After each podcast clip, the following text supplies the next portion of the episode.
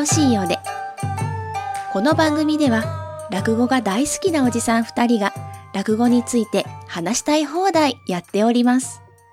それでは一緒に聞いてみましょうお後がよろしいようで、6月上関椿雷道です。萩原です。よろしくお願いします。お願いします。えーっと、今これ収録しているのが、えーいつも通りで5月の下旬ぐらいのところなんですけれども、はいはい。えー最近はね、えー落語業界、広い意味での落語業界で 話題といえばっていうところが、えー新宿末広亭が独自に開始した、えークラウドファンディングうんうん。ですね。はいはいはい。で、去年はこのぐらいの時期に、えー落語協会と落語芸術協会が主催して、はい、はい。えー寄せ、5つの寄せに対して行うという形の、うんうんえっと、5つの寄せにお金を分配するという目的でのクラウドファンディングっていうのをやっていて、やりましたね。はい。で、今回は、えー新宿末広亭が、えー自身で発案して、えー自身のところへの収入になるという形での、えークラウドファンディングと。要するに今回はあれでしょ？その、末広亭自身が、もううちがやばいから、ちょっと出してくれっていう、そういうことですよね。そうですね。なので、まあまあ、言い方はいろいろあるのでね、なんとも言えないですけど、うんまあ、あの、悪い意味でもいい意味でもなく、普通にフラットに言って、えっ、と、寄付を募集していると。まあまあそうですよね。いうような趣旨で、で、まあ、えーポイントとしてはね、その、いわゆるクラファンの業者みたいのを通さないではい、口座に振り込んでくださいっていう形なので、まあ、クラウドファンディングらしくはないんですが、そうそうそうそう。まあ、うん。えーえーそこにお金を出そうっていう人の思いというか、その金額はそのままダイレクトに本人たちに届くというそういうことですよね。うん。ところが、まあ、売りですかね。去年の、えっ、と、芸協と落語協会が、あの、共同でやったクラファンもはいまさにそうだけど、ふ普通、まあ僕らがイメージする、きあの、キャンプ、あの、クラウドファンディングっていうのは、キャンプファイヤーみたいな、はいそういうその、えー専門の、まあサイトというか、うん業者というか、うんそこの、えーに、こう、ページを作って、はい。で、その、えーいつまでの間に募集、募金、あの、お金をお願いしますと。うん、で、多くの場合は、あの、例えば募集金額、え必要金額が、なまあ、こんだけ何千万なり、はい何百万なり必要なので、えその目標金額に向けてよろしくお願いしますと。はいで、確か去年のその共同のクラファンの時は、早々にその目標金額を上回ったから、そ,、ねのちょっと上、次の第二目標みたいな感じで、で、最終的に1億円以上集まって、それぞれの、よあの、席、あの、寄せに2000万ずつ確かね入れたんですよね。はいまあ、そのぐらいかなり集まったということではあると。で、うん今回は、あの、おっしゃった通り、椿さんおっしゃった通り、セール亭がもう、えー、単独で、うちが、あの、夏まで持たないかもしれないとそうですね。いうことで、あのーまあ、お金、まあ、い端的に言えばお金が必要なんですとはい。いうことで、あの、えっとね、私の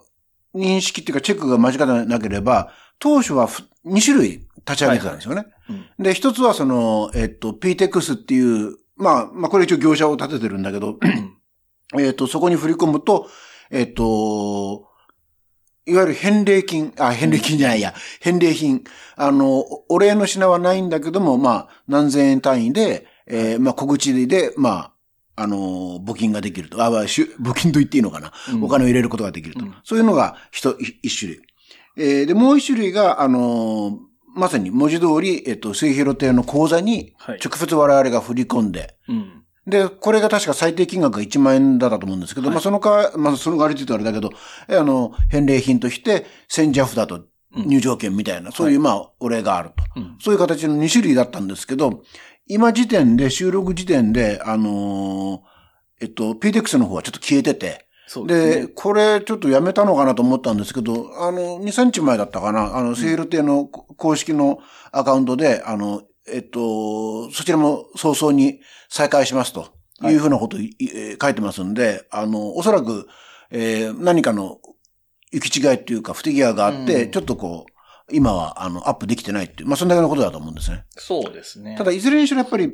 まあ僕らが慣れてないからからかもしれないけど、クラファンってどうしても、うん。いつ、いつまでっていうゴールが、いつまでっていう期限と、うん。何千万なり何百万っていうこうゴールがあって、うん。それに向けて頑張るっていううん。イメージが強いじゃないですか。うん。で、例えば、その、何パーセントまでしか達成してないとかね、うん。50%までしか行ってないとか、80%まで行ったとかね、うん。そういうのをこう、実際こう、えっ、と、見える化できるんだけど、その、キャンプファイヤーとかだと。はいはい。そういうのが全く今回ないから、うんそれこそその、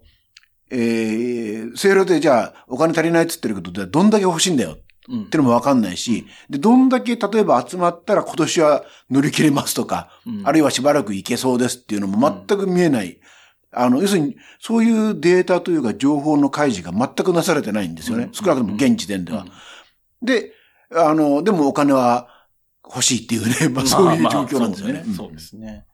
そこら辺が非常に難しくて、まあ一つには、えっ、と、プロが介在して、あの、なんていうの、そのクラファンとかみたいなことに関するプロが多分介在してないので、予想も立ってないんだと思うんですよ。うんうんだから、結果から言えば前回の落語協会、落語芸術協会主催でやったやつは、確か5000万とかぐらいが初初期設定で、えっと、セカンドゴールみたい、ネクストゴールとかセカンドゴールとかっていうやつで8000万にしてたんだけど、それも突破してうん1000、1億っていうう結果だったんだけど、じゃあそれでもやっぱり倍読み違えてるわけですよね。それなりにのことをやっても。はいはいはい。なので、単独でやった場合に単純に5分の1になるのか、多少なりとも知名度があって少しはま多くなるのか、去年もやって今年もっていうのは無理だよって思う人が多いのか、全く予測が立たないと思うんですよね。で、前回の去年のやつとか顕著だったのが、我々がね、少額、まあ我々にとっては高額ですけど、うん全体から見れば少額出してることよりも、一人で何百万とか出すみたいな人がいたわけですよね、去年は。あ、やっぱそうなんですね。うん、なんか急に跳ねたりしてるのでな、るほど、なるほど。はいはい。で、そういう、まあ、お団みたいな人がいるわけですよね。で、そういう人こそ、本当に去年は出したけど、また今年もって言われて、そうそう出せるかって思われちゃったら、集まる額が全然違っちゃうんですよ。はいはいはだからそういうところが読めないから、目標がこの額ですっていうのは言いづらい。低すぎてもおかしいし、高すぎても何舐めてんだってなるかもしれないい。し、うんなかなか難しい。まあ、だからって出さないのが正解かっていうとそこもわかんないんですけど、ただ少なくも8月まで持たないかもしれないって言ってるじゃないですか。はいはい。あの、末広亭本人がね、ええ本人っていうのかな。うんとするならば、やっぱり、とりあえず当面こんだけ必要なんだとかね。何百万。ねわかんないけど、うん必要だと。で、さらに、えー将来的にはこんだけ必要だって。ああ、そうですね。それはやっぱりうんあの、出す出さない、あの、見せる見せないは置いといて、あの、ざっくりとしたものはあるはずだし、うんそれがなくて募金を、募金っていうかクラファンやってるとしたらかなりざるすぎるから。そうですね。なんか、多少秘めたいとしても、んあの、なんだろうな、例えば、クラファンに応じてくれた方には、結果についてメールなり書面なりで報告しますぐらいのことを言ってれば、うんいや、本来はふそうだと思うんですよ。まあそうですよね。んだから、その、ネット上にオープンには出したくないっていう都合はあるかもしれないけど、だとしても、お金出してくれた人には報告しますみたいな、いくら集まって、これでど、どの、何日、何ヶ月ぐらいまでは目処が立ちましたとかね。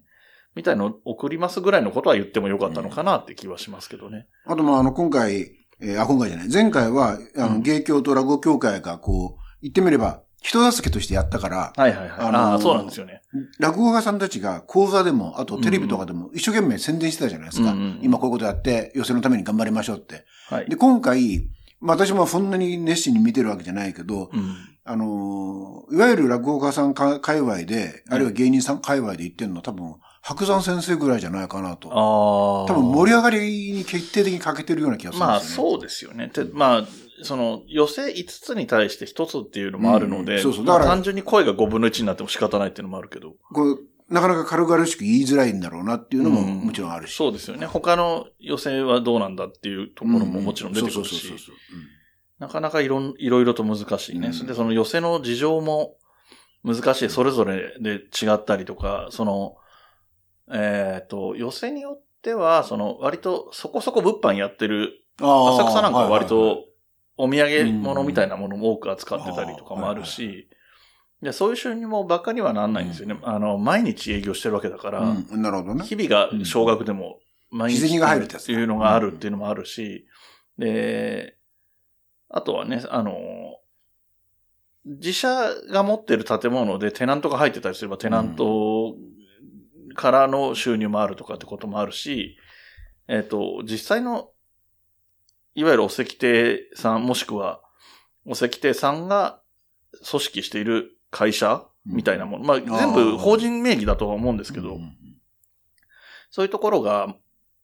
多角的にね、商売をしていってとか言うんだったらまた事情は違うんだろうけど。皆さんここに集中してて、特に末広亭は、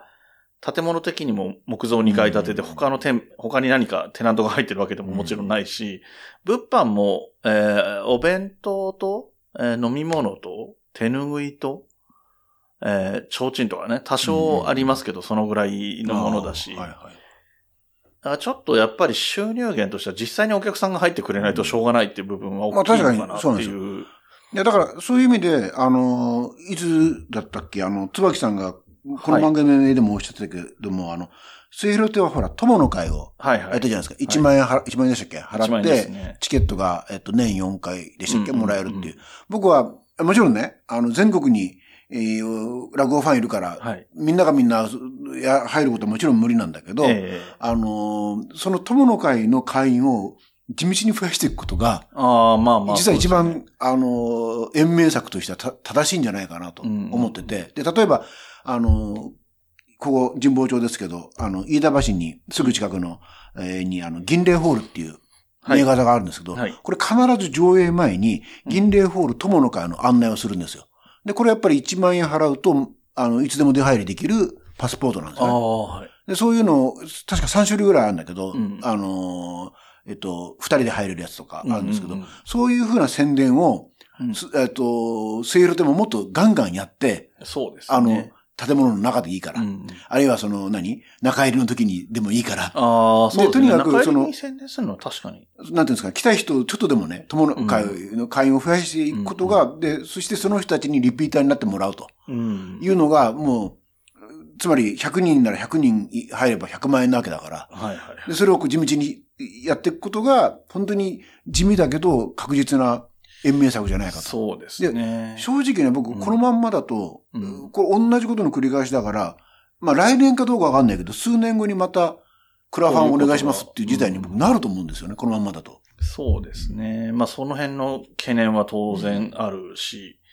まあもちろんちょっと不確定な要素が多すぎるからね、多いです軽々しく言えないけど。まあであのね、経営者の方たちがどのぐらいのことをしやってるのかとか我々には見えないっていう部分ももちろんあるんですけど、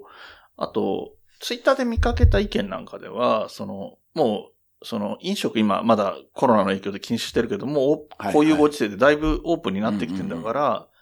そこももう普通にお弁当の販売とかもして、で、それの収入だってさっきも言ったように、うんうん日銭というかね、少額なりとはいえ入ってくるわけだから、やった方がいいんじゃないかって言ってたり、あと、まあこれはその工業全体の話になるので、協会とのこともあるんですけど、えっ、と、末広亭でやる寄せをネット配信、有料でネット配信するみたいなことをやるとかっていう工夫の仕方。うんうんうん全体的には落語って比較的ブームというか、今盛り上がりはある方だと思うので。ネット配信とかね、うん。まあもちろんそれはそれで、あの、手間暇かかるんでしょうけど。そう、でもそれこそここでクラウドファンディングで集めたお金を、うんうん。あの、それこそ、日々のおか、何、運営に溶かしちゃうんじゃなくて、うん。バンとつぎ込んあで、ーそれで、ね。それの収入に当てるとかやった。方が、カメラ買ってね、うん。通信環境整えて、うん。一人、対象そういうことが分かる人雇ってみたいなことやって、なるほど。協会と芸協でどっちかしかうんって言ってくれないかもしれないけど、うん。まあ両方うんって言ってくれれば一番いいけど、で、両方ダメって言われたら終わりだけど、でもね、何かし、あの、全部じゃなくても、半分ぐらいがそれをネットで配信できて、収入の半分を協会に払うとしても、うん。半分入ってくるってなればそんなに悪くない。とかそういう、で、まあ逆に言えば、あの、そういうことの先駆けになるチャンスでもあると思うし、ん。なるほど。はいはいはい。まあね、あの、あと、ノスタルジックなことを言うと、その頑張って木造2階建てで、うんここまで来たところなんで、やっぱり好きな人はそこが好きだって言ってる人も多いんですよね。あの、鈴本じゃないや、えー末広亭が一番寄せらしくて好きだっていう人が多いので。それはそうですよね。見た目から違いますもんうね。んでもそういうのであれば、そのテナントも入れないで頑張るしかなかったっていう、そのはい木造2階建てを保つっていうことは、一番苦しくなりやすい状況をあえてチャレンジしてきたんだから、そこはまあ、ね、手助けできるときはしてあげた方がいいんじゃないっていう側面も、ノスタルジックな面としてはあるかな、なんて思ったりするけど、まあでも、キリがないっていうわけにもいかないのでね、まあどういうふうに考えるかは難しいですけど。まあ、あの、ツイッターで言えば、あの、白山ラジオで、白山先生のラジオで私のツイッターが読まれたというのが、そうです個人的には驚きでしたけどね。驚きましたね。うん僕はね、あの、ツイッターでもちろん読んで知ってた文面だったので、ラジオで聞いて、おーってなりましたけどね。はい、そんなこともあったので。はいまあ、やっぱり協力はなんだかんだね、こんだけ言っても協力をする気はありますよっていうのが、まあねそのツイッターの通りのことなんですけど。まあそまさにそうですけどね。はい。というところでね、結構、あの、いろいろお互いにね、萩原さんも私も思うところがあった線もあって、ちょっと、枕にしては随分長い枕。えー寄せだと一席終わるぐらいの時間かけて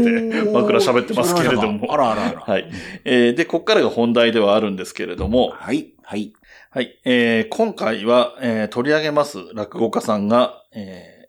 長家老桃花師匠うんうん。ですね。はい。えーこの春、真打ちに昇進されて、えー名前も改められてというところで、えっ、と、元々の名前が春風亭ピッカリさんはい。でいいですよね。最初がポッポですね。あ、そうですね。うん最初ポッポかな。前座の時はポッポ。その辺の名前のす、あの、変遷というか、うんうん。もうすごいですよね。えー、来歴をまずは紹介しようと思いますけれども、はいえー、お年はね、あの、オープンにされてないんでしょうね。えー、でいつも使ってる東西予選演芸家名鑑はい。に載ってる記載だと、えー、生年月日のところの年を非表示にしていて、あー5月13日という表記になっておりますと。えーで、えー東京都出身と。うんうん。で、えっ、と、小美って読むんですかね。えっ、と、お尚さんの章に美しいって書いて、小美ミュージックカレッジ専門学校卒という学歴になってまして、えー年齢がわかんないので、年齢がわかんないというか、年齢が僕の方で把握できてないので、入門が2006年、これが何歳かよくわかりませんが、2006年11月に、うんうんうんえー春風亭小朝に入門して、うんうんはいはい。えーと、半年、8ヶ月ぐらいですかね。2007年の6月、翌年の6月から前座に入って、だからいわゆる、えー見習い期間みたいなのが半年今日あって、ですよね。うんで、6月から、えー前座になって、ポッポという名前ですね。春風亭ポッポでいいですね。はいで、えー、4年後ですか ?4 年半ぐらいですかね。2011年の11月に、えー、ポッポ改め、ピッカリ。えーピッカリの後ろに星がつくまでが一応正式名称で、らしいんですよね。春風亭ピッカリでえー二つ目と。で、えーこの度、えー2022年の3月、下関から新内に昇進して、名前も改めまして、えー長家老桃花となりましたというような経緯の女流落語家さんで、えーこのぐらいの世代、今新内になるとか、えっ、と、若手新内とか、はい。えー現時点での二つ目ぐらいの方の中では、図抜けて有名って言っていいんじゃないですかね。と思いますね。うんはい。っていう女流落語家さんですと。だから逆に言うと、今回の真打ちで名前変わったじゃないですか。はい。だからまた、あのーその名前をね、うんうんこう、広めなきゃいけないっていうのは、これはなかなか、まあ大変だなという気はしましたけどね。そうですね。なんかでも、まあ、それはそうですね。大変は大変ですね。うんただ、いい名前だなとは思うん、うん、っていて、そうですよね。でうんまあ、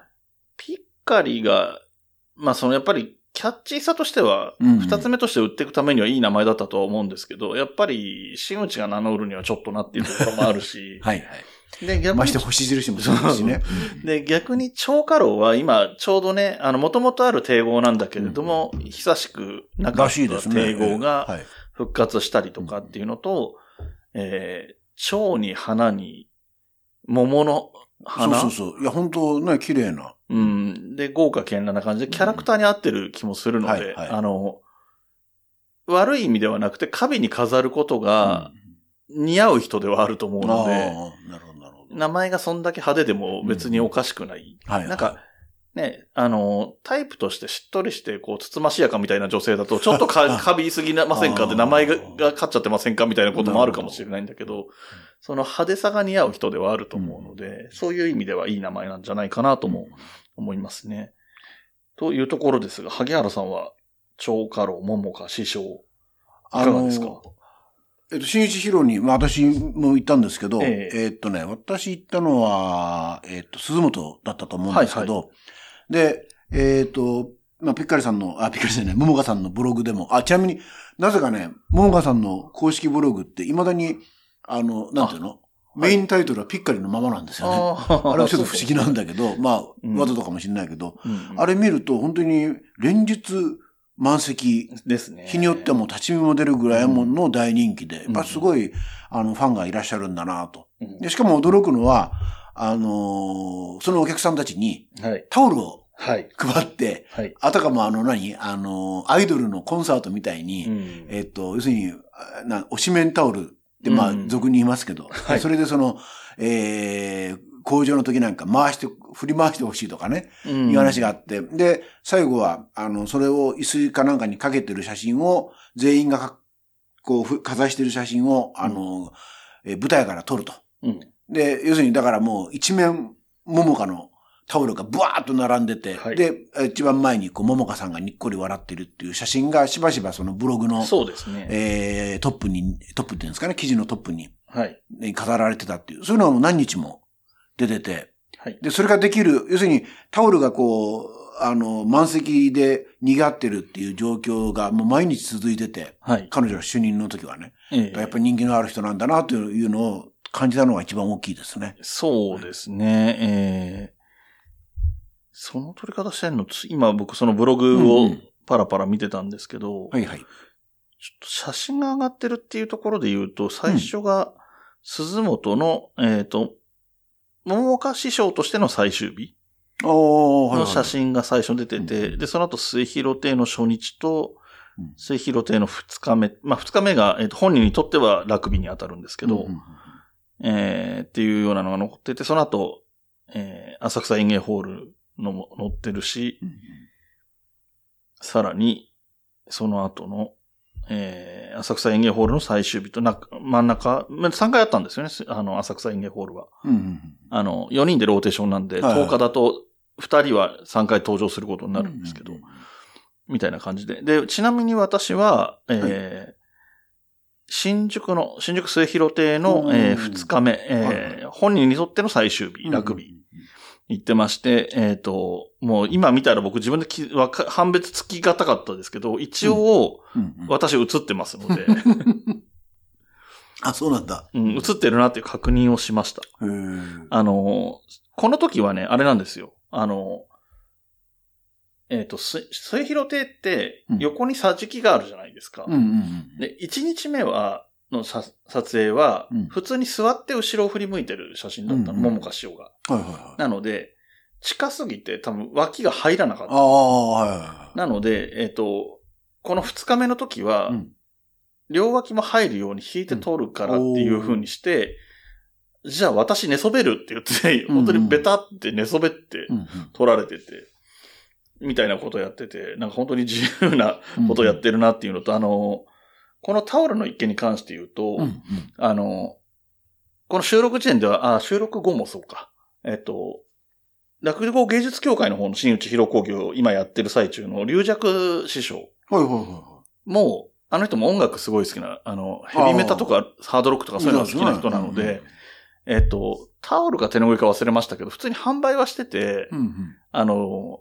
鳥で出てきたら振ってくださいねみたいなことを言ってたらしいんですけど、あの、もっと派手なことを桃花師匠にさ、ね、うん桃花姉さんに先にやられちゃいましたみたいなことを、あ、あの、講座でも言ってました。そうなんですね。はい。確か、あの、そのタオルもあるでしょ？日によって色違いで、あ、そうなんですね。あだから12色用意したっえーていう、確かそうですよ。あれはでも、あれだけの数のタオルをうんただプレゼントしてるので、そうそうそうそう。お金はすごいかけてますよね。ねえ、すごいですよね。うん、なん。かなかなかいない。それこそね、最近鳴り物入りな感じのね、それこそ、えー、こちらく師匠、まあ芸協の方になりますけど、うんうん。こちらく師匠とか、白山先生ぐらいから、いわゆる我々から見たら大物っぽい、鳴り物入りっぽい新内広工業って結構ありましたけど、はいはいはえっ、と、落語協会で言えば、竜師師匠が大きな前継い。だりとかもあって、それなりにすごい人が次々、真打ちになっていった割には、い。そこまでできた人はいないな。まあ、そんなこと、そんなことしなくていいとは思うんですけど、うんうんうんうんでもできるのは、やっぱり桃花賞すごいなとは多分だからそのブログに写真をアップするときにこういう風にしたら面白いだろうなっていう逆算して、こうタオルを作ったり。いや、もともとそういうの好きなんでしょうけど。まあ、基本的にアイドル志向な人ではありますからね。あの、AKB48 の大人 AKB に応募してたりとか。これね、あ、その話もね、しなきゃと思ってたんですけど、ええこれ実はですね、はい。彼女2回応募してるんですよ。ああ、そうなんですか。あのね、大人 AKB っていうのはもちろん芸人になってからね。はいはいはいなんだけど、で、えっと、もっと言うと、まあ僕はあんまり詳しくはないけども、はい大人 AKB っていうのはあえて、あのーもう例えば、えっと、ああれ、あれ普通のオーディションは、はい。二十歳、二十歳か21が上限のなんですよ。はいはい。でね、だから、あえてその上限取っ払って、うんうんなんならその結婚しててもいいと。そうですよね。子供がいてもいいっていう、うんあのー設定で大人 AKB っていうのをやって、で、実際最終的に合格された方は、ご結婚もされてて子供もいらっしゃったんだ子供もいたと思いますね、確かってに。いう方が、まあ、なったんでですよね。で、まあ、1年だか、あの、期間限定でで入ってたんですけど、で、その時に応募し、もしてるんですね。で、それの時はだからもう、あの、ピッカリとしてうん。活動してたと。だか、だからら、話題のなり方もそうですよね。落語家さんもいるらしいよ、みたいな話題になり方。だからブログにも、あの、あー本人もしてた。で、そうじゃなくて、実はその入門前に、うん二十何歳なんだけど、あの、今言ったように、応募年齢は超えてると。あ、なるほどないう。時に、なんと7歳サバ読んで、つまりああ17歳っていう設定で応募したらしいんですよ。へえ。それは恐ろしいことに最終面接まで残ったらしいんですね。なるほど。うんところが、うんあの、秋元康先生がうん瞬時に、うんあの、年齢超えてるって 見極めて、うんうんうんあなたはもうそのだ、それでダメですっていうう。だから秋元康すげえっていう話になるんですけど、まあまあ、そうですね。まあ2回、あの、応募してるという方なんですそよの時は落語家になる前なんだ。らしいですよ。入門前らしいです。ええあ、まあまあ、で、えっ、と、そうそうで、まあタオルとかね、用意してて、うんあの、なかなかすごい、まあ本当アイデアの人だし、はいあの、はいまあそういうのが、なんていうか、何しろ似合う人、うんうん。ですよそうですね。うん面白いなと思います。うん。で、い色違いだし。で、あの、ちょっと調べたら、今本当ね、いろいろネットで、ありがたいことにすぐ出てくるんだけど、はいえっと、まあ今、椿さんもおっしゃったように、新内博、これ4人で回したわけじゃないですか。はい。で、えっと、落語協会だから、5つの、そうですね。まあ、あ国立まで入れて。うん、あで、要するに、50日を4人で回るわけだから、はいあ割り振りするわけで、結局彼女は12日間かな。はいはい。で、主任を取ってる。はい。ああ、はずなんですよそうですよね。うんってことは、要するに12食、はい。まあ、用意したと。はい。で、ネタの方を調べると、で、要するに主任が何やったかってちゃんと記録してくれてるサイトがあって。で、それ見たらですね、結構多いのが、はい。これはあのーまさに春風亭小朝の師匠のはい。持ちネタ、得意ネタなんだけど、あの、浮かれのくず寄りっていう、あの、いわへーゆる紙くず屋っていうやつですけど、はいはい。それをその、大初日でも、最初の彼女の初日でもやり、あーはいはい。最後も、確か、浮かれのくず寄りで終わってるんですよね。うんで、これなん、結構何回もなるほど。やってて、だからこええご本人にしてもすごくこう思い入れのある話なんだろうな、とはい。いう気がしますね。で、面白いなと思ったのは、その、やっぱ、えーま、毎日満席になるぐらいだから、うん本当にこう熱心にね、うん。まあ、12日間全部とは言わないまでも結構熱心に通った、あのーはいご常連もいるはずなんでよ。ですしょうね。で、その人たちは、じゃあそうすると、うん浮かれの崩れを何回も聞くことになるじゃないですか。おそらくそうですね確率論的に言うと。んんんだけど、それを多分ですけど、彼女としてみれば、その、初日よりも2日目、うん3日目っていうふうにこう、ブラッシュアップしてはい。いって、その成長の過程も見せてたんじゃないかなと。うん、そうだから要するに、に、もう本当になんていうんですか、もうベテランの真打ちがうん作り込んだ、まあ文楽じゃないけど、作り込んだネタを聞かせて、寸分たがわぬ芸で見せるっていうんじゃなくって、こうんう成長していくのをこう、うん。見せていく、見せてたんじゃないかな。だからあえて、あの、最初の人、最後の人、同同じネタをぶつけたんじゃないかな。なるほどそういう面白いところもあるかなと、はい。ちょっと思いましたね。あのー今聞いてて、その、複数回やってらっしゃる、その、新鳥で、はいはい。この1ヶ月半ぐらいですかね。うん、間に鳥です複数回やってるっていうのを聞いて、思い出したのが、カロク師匠が来てくれた時に、はいはいはいはい。あの、カロク師匠ですよね。あの、鳥を取るときに、新内広工業で鳥を取るときに、ベストのものをやれって言われたって話してましたよね。はいはい。だから、日が全部変える必要ないんだっていそうそう50日50演目やるのがすごいじゃなくて、その時できる一番いい演目を見せろ。でまあその時はね、時代の違いもあって、うん。毎日き、同じお客さんが毎日来てるわけじゃないからみたいな言い方もしてたけど、だから、まあでも一方ではその、一番いいものを出すっていうのは、まあ、なるほどなっていうところがあって、で、それが、その、え本人の一番いいもののベストがだんだんレベルが上がっていくっていう意味でも、うん今の萩原さんの話も合わせるとより一層なるほどって思えるような。話かなと思ってますね。で、ちなみに僕が行った時は、はいはいえー、ソライ豆腐っていう、お牛ソライあーはいはいはいにまつわる、豆腐にまつわるお話なんですけど、えー、どうしても先に言いたいのは、うんえーおめでたい時に出すのもなんですが、えー絶句されまして。完全に飛んだんですよね。ほうほうほうほで、これを、う。うん。えー普通の人、普通の人とかよくある落語家さんは、絶句しても思い出して、そこから普通に何事もなかったように続きを喋るっていうのが、はいはいはいはい。まあ、ある種正当なやり方だと思うんですけど、うんうんうんそこは、桃花師匠のいいところで、うん止まっちゃったけどこのままやりますって言ってやったんですよね、続きを。その明るさとか、その、いあの、口が悪くなりますけど、可愛いから許されるみたいなノリとかが、あの、彼女らしくてすごいいいなと思いましたね。まあ、絶句しちゃうのはさすがにすげえなと思いましたけど。でもなんかちょっと伏線があって、えっ、と、小朝師匠がもうもちろん出てるんですけど、師匠である小朝師匠が出てて、はいえっ、と、ヒロ工業、あひえっ、と、ヒロの工場の後うん。に小朝師匠の出番があって、はいはい。枕でもちろん、ピッカリ改め桃花の話をするわけですよね。はいはいはいはい。で、えっ、と、階段とかでこけたりよくするタイプの子だっていうような話をしてて、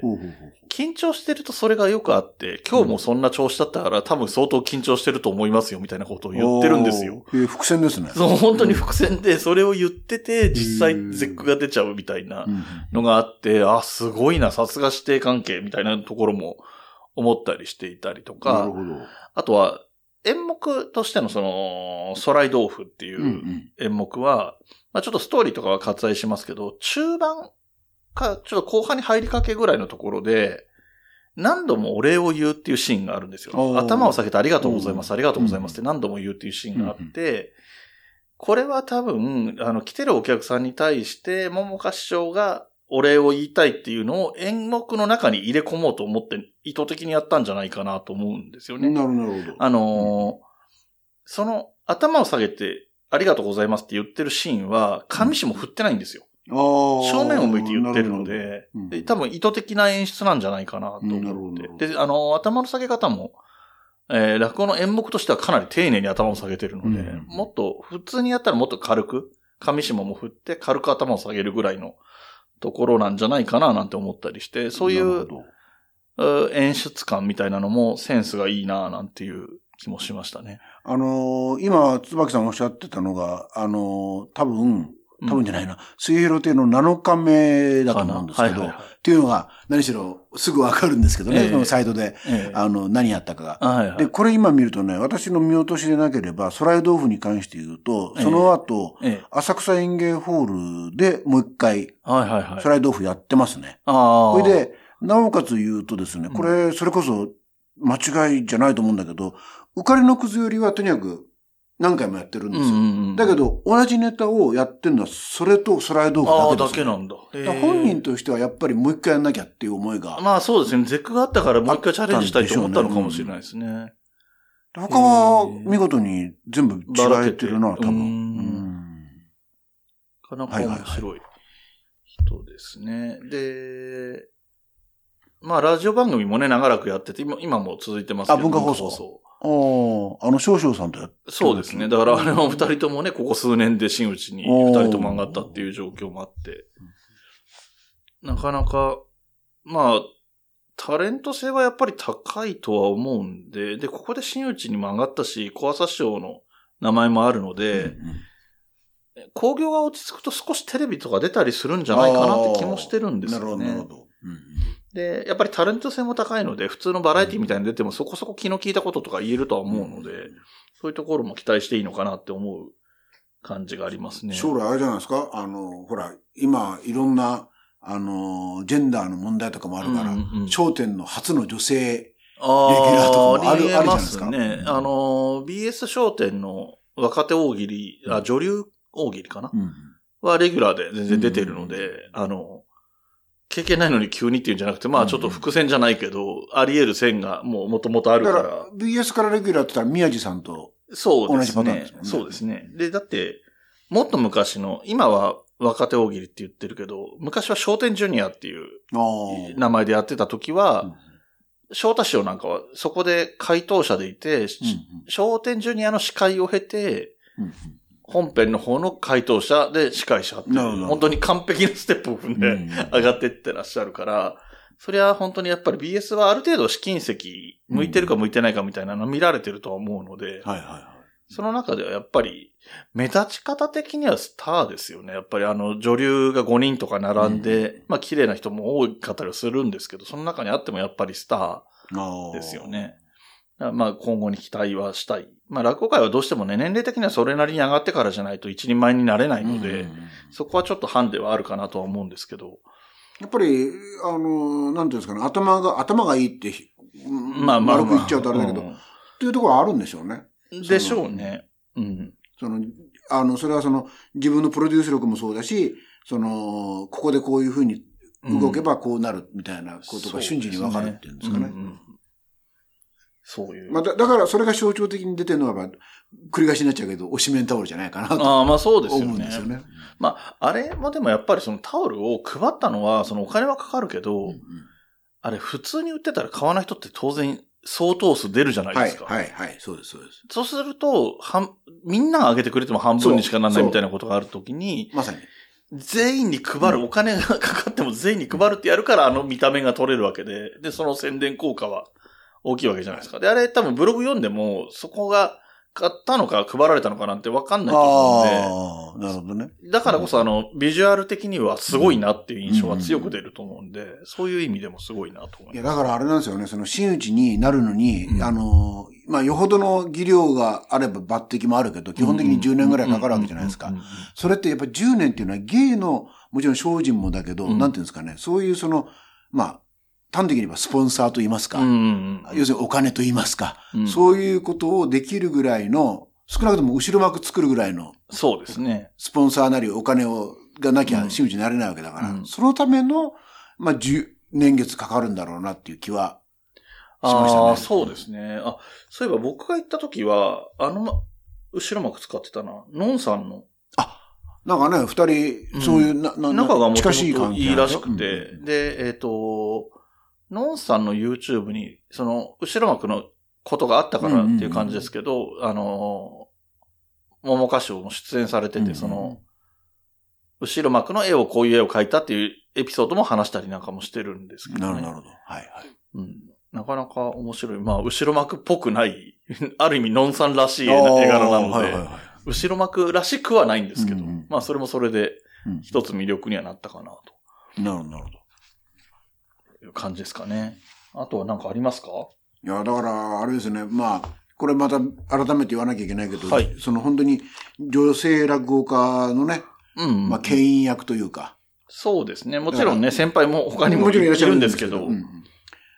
でも本当に予予告、予告じゃない、予言じゃないけど、将来的に焦点レギュラーになってくんねえかなっていうことも含めて、ね。ちょっとこう、あの、なかなか僕はあの、芸協ばっかり言ってるんですけど、落語協会も行かねばならないなと、ちょっと思った次第ですね。はい。というところで、えー今回、上関で紹介しましたのは、えー新進内長家老桃花師匠でした。はい。じゃあ、この後、えーもう少し別のお話をしたいと思います。はい。この番組ではお便りを募集しています。メールアドレスは、おあと202004アットマーク gmail.com o, a, t, o, 202004アットマーク g, m, a, i, l.com です。お便りお待ちしております。また、SNS のハッシュタグは、シャープおあと。おあとはひらがな3文字です。こちらもよろしくお願いします。はい。ということで、えー今回はね、ちょっとお話ししたいことがいくつもあったりしたっていうのがあったので、はいはいここも、えっ、と、通常、ま、前はね、あの、豆知識のコーナーやってたり、最近はお便り紹介してたりしたんですけれども、ちょっと、今回は、えー、なんていうんですかね。本編の後にもう一回枕みたいな話になりますけれども、ちょっと萩原さんがね、え、面あのー今日のね、その、桃香さん絡みでちょっと強引に話を進めると、うん桃香さんがその、新、えっ、と、鳥を取った、はい。えー演目の中に、えっ、と、人、人形流山動物園ああ、はい。っていうのがあるんですよ。こはい。れ、えっと、浅草園芸ホールではい。やってらっしゃるんですけど、えっと、人形流山動物園っていうのはこれ何かっていうと、はい。えーまあ、タイトルからわかる通り新作落語でして、はいえー三遊亭新潟さんという方が、ああ、今白鳥だ。失礼しました。えー三遊亭白鳥師匠はい。が作った、えー新作落語なんですが、これ、えっと、流れの豚字っていうですね、はい。えーまあ、この設定をちょっと受け入れてもらうしかないんだけど、はい。あの、豚が主人公で、はい。で、その、しかも流れ物、はい。都政いわゆる人気者としての流れのっていうね。で、その、で、それ、流れのその、豚字が、流山動物園、まあ、実在するかどうかわかんないですけはど、流山動物園行った時の話が、まあ、人形流山動物園はい。なんですけど、はいこれは、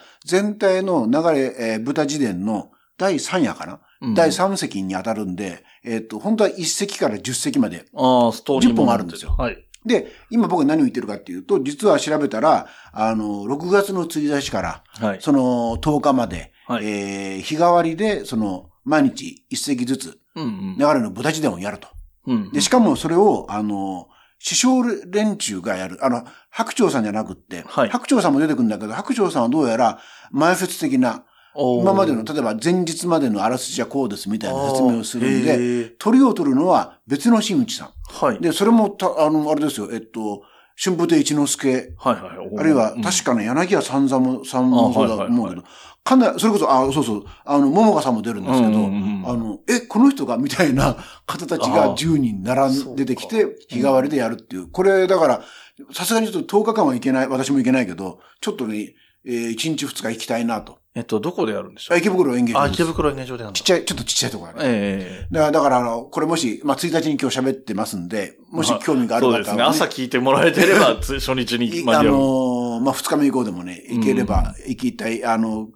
とにかく私、あのーこの、えっ、と、流れの豚自伝っていうのは、はい。もう本当さっき言った通り、豚が主人公という設定さえ受け入れたら、これうんかなり面白い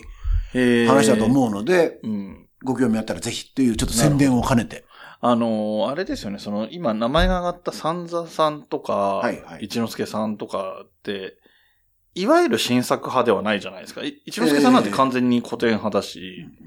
三座さんもほぼやんないです。それがね、不思議なのがね、うん。三座さんと新潟さんって、うん。年に一回かな、二人がやるんですよ。あ、ええでだから、二人仲がいいのかな？まあ、な仲はいいんでしょうね、きっとね。なんか対局のない芸風な気がする。そうそうそうそう。だから、割と、で、まあ、一之輔さんも世代的には結構近いのかなっていう気もするので、でいや、でもやっぱりちょっと若いでしょ？あまあ、もちろんもちろん若いんですけけど、あの、大きくね、その、ああ。一場師匠とかみたいな年代でもないし、うん。はいはいはいピッカリさんみたいな年代でもないっていう意味で近い世代だとは思うんですけど、いずれにせよそういう、本来、新作をやらないような人がやるっていう面白みもありますよね、そういうそうそう意味で言うと。本当は京太郎にも声かけたんだけど、うんスケジュール的にどうしても合わなくって、っていうふうなことを、ブログだっけな、に書いてましたね。なるほど。えー、なかなかね、白鳥師匠も、あの、落語、好きな人は普通に何人か名前を挙げていくと出てくるような名前ではあるんだけど、知らない人、落語をそんなに見てきてない人はあまりこう耳にする機会が、ああ。テレビとかにもその、ね、日本のわけとかで出たりはするんですけど、うんそういうところを追ってないと普通のバラエティ番組にうんうん時々出てるとかそういうことはないタイプなので、うんうんちょっとピンと来づらいところもあるかもしれないですけど、実際面白いはいはいはい。あの、落語家として、落語の演者としての面白さを持っている人でももちろんありますし、はいはい。えー期待できると思うし、続きものだけど、その、えー桃花師匠が3、三幕目に当たる部分だけやって、はい成り立ってる、鳥で取って成り立ってるぐらいだから、分けて聞いても楽しめるっていうことだと思うので、はいはい。10日は無理でも、まさにね、10日は無理でも。で、おそらく池袋で通常の興行だから多分、他よりは安いんですよね、多分。え、そうなの？池袋ってレギュラーで500円ぐらい安いはずなんですよ。ちょっと、あの、そこは確認してもらった方がいいですけれども、おそらくそうだったと思います。というところで、えー、枕の追加の方もこんなところで終わりにしていって大丈夫ですかね？はいはいはい。はい。では、えー、今回はこれまでにしたいと思います。お後がよろしいようで。